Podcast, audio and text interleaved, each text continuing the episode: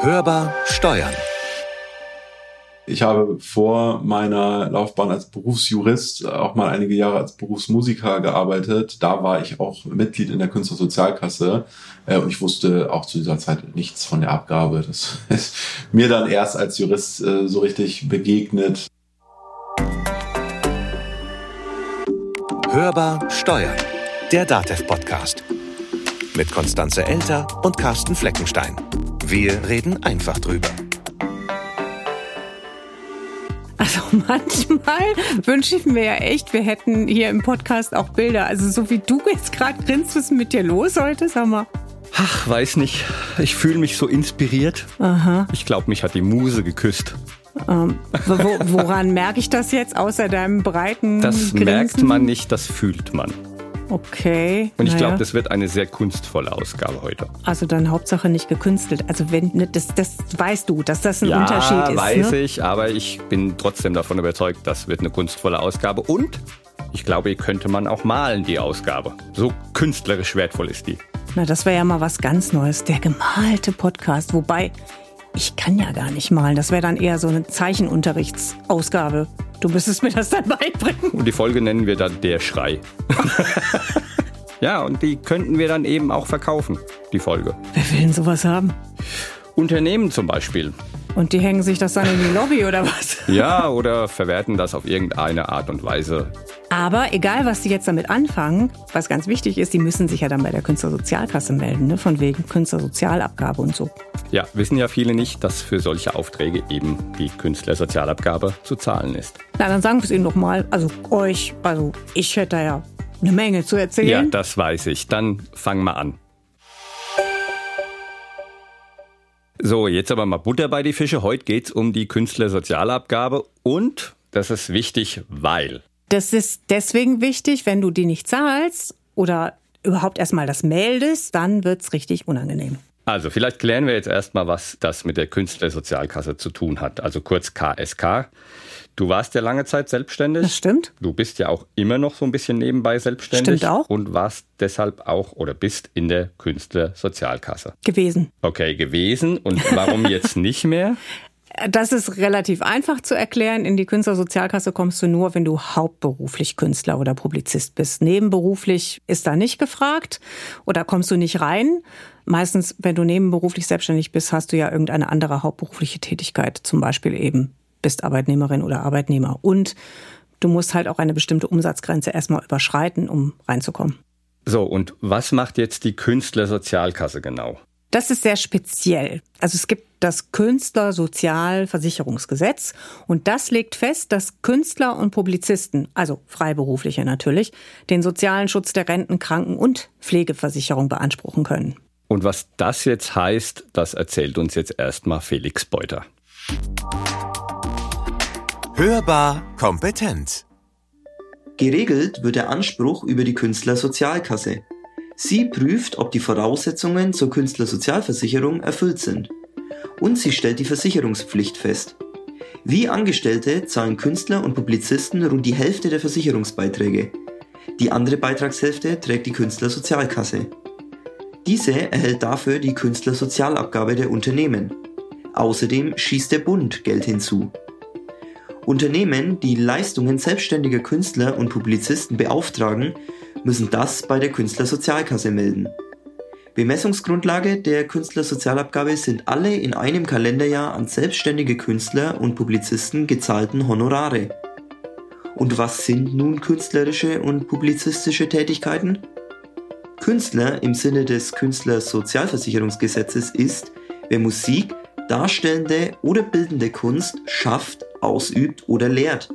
Publizist ist, wer als Schriftsteller, Journalist oder in ähnlicher Weise publizistisch tätig ist oder Publizistik lehrt. Im Zweifel entscheidet sich das im Einzelfall. Ja, damit ist die Sendung auch schon vorbei, weil es ist ja im Grunde genommen alles gesagt. Cool. Kreative Pause. Genau. Nein, natürlich gibt's noch andere Aspekte, über die man da reden sollte und muss, denn das Thema bietet auch Stolpersteine. Und deswegen rede ich heute mit dir als Expertin über das Thema, weil du bist nebenberuflich freie Steuerjournalistin. Hörbar im Gespräch. Jetzt wird sich natürlich der ein oder andere Unternehmer oder die Unternehmerin fragen, müssen alle Unternehmen Künstlersozialabgabe zahlen oder hängt das von irgendwas ab? Ja, jein. Gute also, Antwort. Genau, es hängt, es hängt natürlich von etwas ab. Also sagen wir mal so, im Prinzip kann jedes Unternehmen abgabepflichtig werden unter bestimmten Voraussetzungen. So, das klären wir jetzt mal. Es gibt drei Gruppen an Unternehmen, die abgabepflichtig sind. Da haben wir zunächst erstmal die typischen Verwerter, so hm. nennt man das. Verwerter sind was? Das sind ähm, die Unternehmen, die Kunst oder kreatives Schaffen weiter verwerten und verbreiten. Also zum Beispiel Unternehmen, die Medien in irgendeiner Form veröffentlichen. Buchverlage ist ein gutes Beispiel oder halt Rundfunk. Werbeagenturen würden auch darunter fallen. Aber auch sowas wie Theater, Museen, das ist jetzt aber noch keine vollständige Auflistung, die findest du im Gesetz. Okay, das verlinken wir euch dann auch in den Show Notes. Und diese typischen Verwerter, bleiben wir mal bei diesem Fachbegriff, die müssen für Leistungen, die sie von Dritten in Anspruch nehmen, also von anderen Selbstständigen, die dann einkaufen und verwerten, Künstlersozialabgabe zahlen. Und wie hoch ist die? Ist die immer gleich oder variiert die? Also die wird jedes Jahr überprüft. Die ist aber jetzt schon längere Zeit gleich und beträgt momentan 4,2 Prozent auf die Entgelte pro Jahr. Dann kommen wir mal zur nächsten Gruppe. Gibt es die Gruppe der Unternehmen, die zum Zweck der Eigenwerbung andere Selbstständige beauftragen. Das sind dann vor allen Dingen Künstler und Publizisten, die da ins Boot genommen werden. Und die dritte Gruppe, und jetzt wird's nämlich interessant, das ist so ein, wie sagt der Jurist, Auffang-Tatbestand. Das sind dann alle anderen Unternehmer, die Aufträge an Künstler und Publizisten erteilen, wenn diese Leistungen, die dann erbracht werden, zum Zweck des Unternehmens genutzt werden und dann eben auch Einnahmen damit erzielt werden können. Vielleicht zum Verständnis kann man das jetzt mal irgendwie an einem Beispiel festmachen. Genau, wir hatten ja letztens schon gesagt, dass wir nach Hamburg fahren zur der Fachtagung Kassenführung. Und am Rande dieser Fachtagung haben wir auch einen Fachanwalt für Urheber- und Medienrecht getroffen. Philipp Vitus Scholl ist Rechtsanwalt mit Kanzlei in Hamburg und der sagt dazu. Das ist eben so, wenn auch äh, eine zum Beispiel zu PR-Zwecken eine äh, Veranstaltung durchgeführt wird, wo dann eine Band spielt oder ein DJ könnte auch darunter fallen. Na, solche Sachen. Also letztlich alles, was irgendwie künstlerische, publizistische Leistungen sind, wenn sie eben dem Unternehmenszweck letztendlich zugeführt werden. Das kann also eigentlich jeden treffen. Und In der Tat. Jetzt stelle ich mir die Frage, muss ich das für jedes noch so geringe Honorar zahlen? Also was weiß ich, ich habe eine kleine Website, die fast nichts kostet, beauftragt wäre das dann auch abgabepflichtig? Also auf jeden Fall musst du immer melden. Also du musst, wenn du solche Leistungen äh, beziehst, musst du dich bei der Künstlersozialkasse melden und jährlich aufführen, was du alles an Honoraren gezahlt hast. Aber es gibt dann eine Geringfügigkeitsgrenze. Und diese Grenze liegt momentan bei 450 Euro pro Jahr. Also dann werden alle Honorare zusammengerechnet das äh, pro Kalenderjahr, das ist noch ganz wichtig. Und es sind halt die Nettoentgelte. Und erst wenn man diese Grenze überschreitet, muss man dann auch Künstlersozialabgabe zahlen.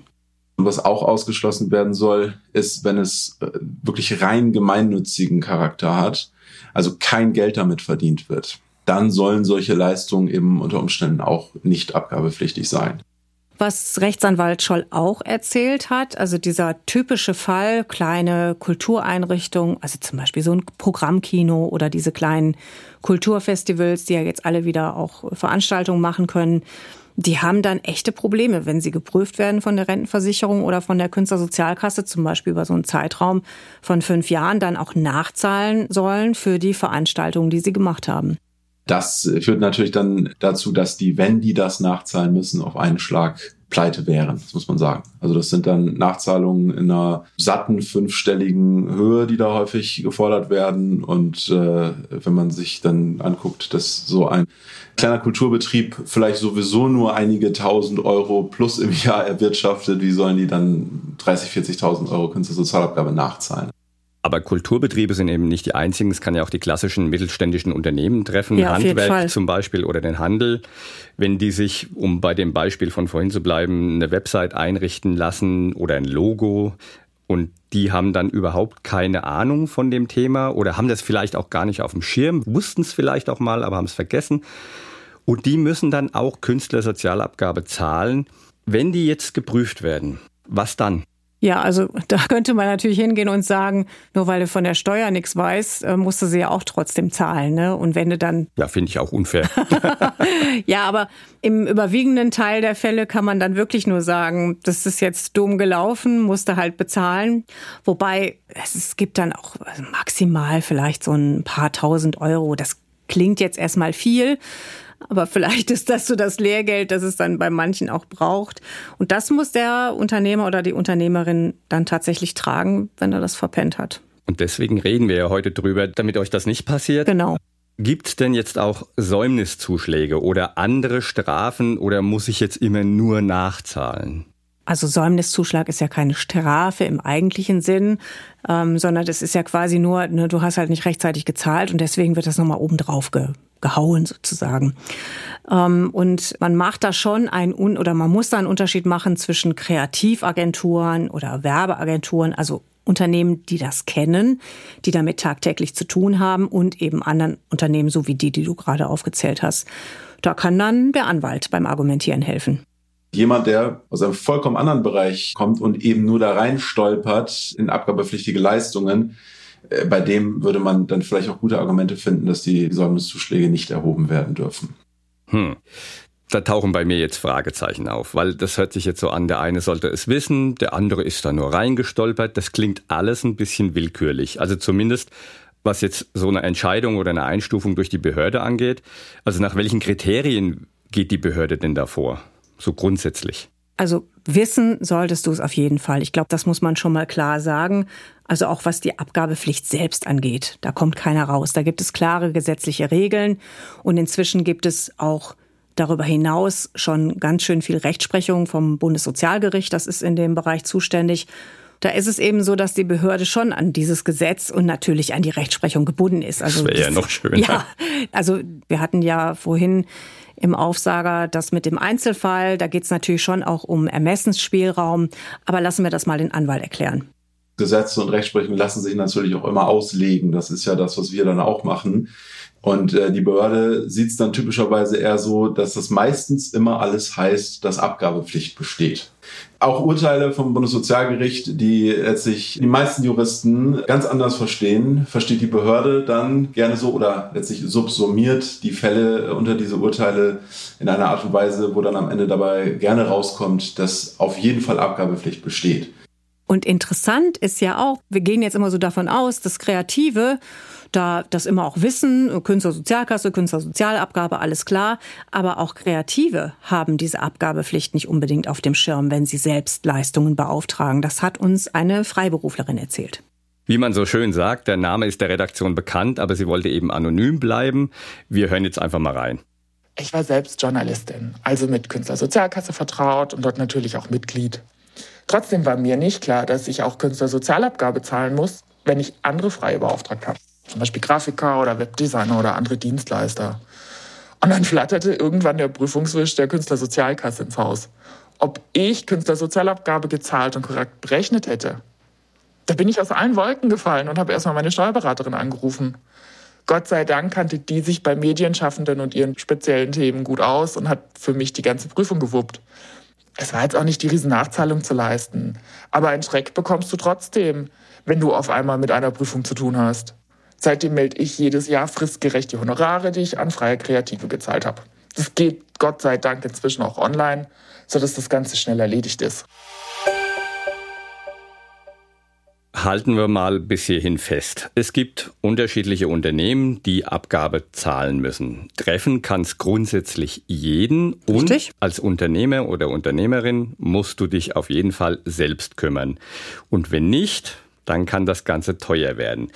Was ist jetzt noch weiter zu beachten? Man könnte ja sagen, eigentlich an dieser Stelle, das ist schon eine ganze Menge Holz, reicht. Ja. Aber tatsächlich ist es wichtig, dass man nochmal unterscheidet, also dass vor allen Dingen die Unternehmerinnen und Unternehmer unterscheiden, die Künstlerinnen, Publizisten beauftragen, zwischen der Versicherungspflicht, also dass jemand Mitglied in der KSK ist und der Abgabepflicht für die Unternehmen. Es kommt nämlich nicht darauf an, das ist auch so ein weit verbreitetes Missverständnis, ob der Dienstleister selbst in der KSK Mitglied ist oder nicht. Also ich komme aus der Nummer gar nicht raus, indem ich jetzt nur Freie beauftrage, die eben nicht Mitglied in der Ganz KSK genau. sind. Eigentlich ist es nur von der Berufsgruppe als solche abhängig. Also wen du da beauftragst. Also nehmen wir jetzt mal ein anderes Beispiel, Fotograf oder sowas. Mhm. Und wenn ich mich jetzt einfach äh, so nenne, also ich bin jetzt Fotograf oder Schauspieler, Wie war das, ne? Von der Muse geküsst und so, ja, ja, Ja. genau. Aber das reicht auch nicht, wenn du sagst, du bist von der Muse geküsst. Das äh, ist jetzt auch nicht im Gesetz vorgesehen. schade eigentlich. Nee, das langt natürlich nicht. Es geht um die Leistung. Also man guckt erstmal auf die Berufsgruppe und dann schaut man sich die Leistung an. Und die Bezeichnung als solche ist jetzt erstmal nicht weiter wichtig. Ist das jetzt wirklich alles so einfach, dass man jetzt sagt, okay, hier hast du eine Liste, das sind die künstlerischen Berufe und alle, die da draufstehen, das sind alles Künstler und daran kannst du dich orientieren. Ist das nicht ein bisschen einfach? Du hättest es gerne schwierig, höre ich daraus. Ja, also, die Bürokratie ist ja immer so bekannt, dass sie Ja. ein bisschen was schwieriger macht. aber es ist schon so, du kannst erstmal dir diesen Katalog der Künstlersozialversicherung hernehmen, da wo wir am Anfang drüber gesprochen haben, und guckst dann, zu welcher Berufsgruppe gehört denn der Leistende. Das Problem ist natürlich, diese Liste, die ist ja nicht abschließend. Es kommen ja möglicherweise neue künstlerische Ausdrucks- oder Darstellungsformen dazu. Ich wusste, dass das nicht so einfach sein Ja, kann. und da musst du halt genau schauen, ist diese Leistung künstlerisch oder nicht. Also wenn man jetzt dann auf den Dienstleister guckt. Und daran scheitern viele Unternehmen nach Scholz Erfahrung. Das ist eben genau das, was tatsächlich das Problem ist, dass äh, auf Seiten der Unternehmer dann häufig äh, so der Eindruck da ist, naja, aber hier, das, diese Leistung, die wir hier verwerten, ähm, das, das ist ja überhaupt gar keine kreative Leistung, weil der, der kreative Spielraum zum Beispiel hier gar nicht groß genug ist. Also man muss unterscheiden zwischen einer rein handwerklichen Leistung auf der einen Seite und künstlerischer oder publizistischer Leistung auf der anderen Seite. Es ist immer eine Einzelfallentscheidung, aber eben auch eine, die natürlich dann auch wieder von der Behörde gerne in Richtung Abgabepflicht vorgenommen wird, während äh, man natürlich auf der Seite der Unternehmer oder auf unserer Seite dann auch die Argumente dafür sucht, warum sie nicht abgabepflichtig ist. Im Zweifel muss auch da dann ein Sozialgericht entscheiden. Aber man muss sich auch hüten, Vorsicht vor Zirkelschluss sage ich nur, nicht alles, was von einem Künstler kommt, ist auch gleichzeitig Kunst. Und es ist auch noch ganz wichtig, dass wir eben die Publizisten nicht vergessen. Und Publizisten, das hört sich jetzt so nach Schriftsteller oder So bisschen, ja. Buchautor an, aber weit gefehlt. Das sind jetzt in dem Zusammenhang diejenigen oder die Leute, die Öffentlichkeitsarbeit für Unternehmen betreiben. Und das sind dann eben auch Leistungen, auf die Künstlersozialabgabe fällig wird. Das ist alles, was in den Bereich PR fällt, also auch Social Media Management oder Content Management und sowas. Großer Bereich und das ist ganz oft abgabepflichtig. Wenn sich das Unternehmen jetzt nicht um diese Künstlersozialabgabe kümmert, was an möglichen Konsequenzen erwartet das Unternehmen dann? Ja, wir hatten ja vorhin schon mal gesagt, also nicht kümmern bedeutet nicht nicht zahlen, also nachzahlen muss er oder sie auf jeden Fall. Das Problem, also dass du dich nicht gekümmert hast, das kommt meistens dann an die Oberfläche, wenn du in irgendeiner Form geprüft wirst. Also das kann zum Beispiel bei der turnusmäßigen Betriebsprüfung der Rentenversicherung der Fall sein. Da gibt es äh, erfahrungsgemäß Prüfer, die da weniger genau hingucken, aber es gibt eben auch die, die ganz genau hingucken und die das quasi, naja, nicht zum Hobby gemacht haben, aber die das so zu ihrem Spezialgebiet äh, erkoren haben und vielleicht auch ein bisschen wenn man jetzt böse wäre, würde man sagen, motivierter sind als andere Prüfer in dem Bereich etwas zu finden. Diese Prüfungen, die werden in der Regel für einen Zeitraum von vier Jahren vorgenommen und das wiederum führt dann, ja, so über den Daumen erfahrungsgemäß zu maximalen Nachforderungen für fünf Jahre. Okay, dann am besten vorsorgen für solche Fälle, Rückstellungen bilden. Am besten die Künstlersozialabgabe sofort zahlen. Das auf jeden Fall, aber eben im Falle einer unvorhergesehenen Prüfung sich ein bisschen Geld zurücklegen, sag ich mal. Aber gibt's denn auch richtige Strafen? Also es kann auch schon Bußgeld verhängt werden, aber das wirklich nur dann, wenn der Verdacht besteht, dass man in irgendeiner Form nicht das einfach nicht gewusst hat oder nicht äh, drauf geachtet hat, sondern dass man vorsätzlich oder grob fahrlässig zumindest falsche Angaben gemacht hat. Und wenn ich jetzt alles brav melde und auch zahle, muss ich das dann irgendwie noch dokumentieren oder aufzeichnen? Also eigentlich bist du nur zur Meldung verpflichtet. Ne? Also jedes Jahr musst du schön dein Formular ausfüllen bei der Künstlersozialkasse. Geht auch online. Das ist eigentlich alles recht schnell erledigt. Aber du solltest natürlich trotzdem die Rechnungen aufbewahren. Einfach um das später auch belegen zu können, was du für was gezahlt hast. Aber das macht man als Selbstständiger ja sowieso. Du hast ja da deine Archivierungspflichten innerhalb der Buchhaltung oder innerhalb der Buchführung. Das mit den Rechnungen, das ist auch deswegen nochmal wichtig, die aufzubewahren, weil du auch nachweisen können solltest als Unternehmer, wie sahen denn die einzelnen Rechnungspositionen konkret aus. Ne? Das kann nämlich problematisch werden. Jetzt wird es ein bisschen kompliziert wenn die Rechnungsposition, also wenn das, was auf der Rechnung steht, in irgendeiner Form bei einer Prüfung nahelegt, dass es sich um eine künstlerische Leistung handelt. Obwohl es dann gar keine war. Ja, jein. Es könnte vielleicht sogar eine gewesen sein. Wichtig ist, du hast das anders eingestuft, hast keine Künstlersozialabgabe gezahlt und der Prüfer sagt aber, guck mal, auf der Rechnung steht aber das und das und dafür wird eigentlich Künstlersozialabgabe fällig und dann bist du doch dran. Rechtsanwalt Scholl hat da von einem Maklerunternehmen berichtet, die haben einen externen Dienstleister damit beauftragt, ja, so der Klassiker, ne, Objekte für Vermietung und Verkauf in die Portale einzupflegen, ne, also mit dem mit dem Katalogbestand, den die dann halt so hatten. Dazu hat er Fotos, also der Dienstleister vom Maklerunternehmen durch Mitarbeiter des Maklers Fotos und Texte angeliefert bekommen. Also korrespondierend mit den, den Objekten, diese dann eben einzupflegen. Hat aber auf die Rechnung äh, Texterstellung und ähm, Bilderstellung und Bildbearbeitung und sowas halt mit draufgeschrieben.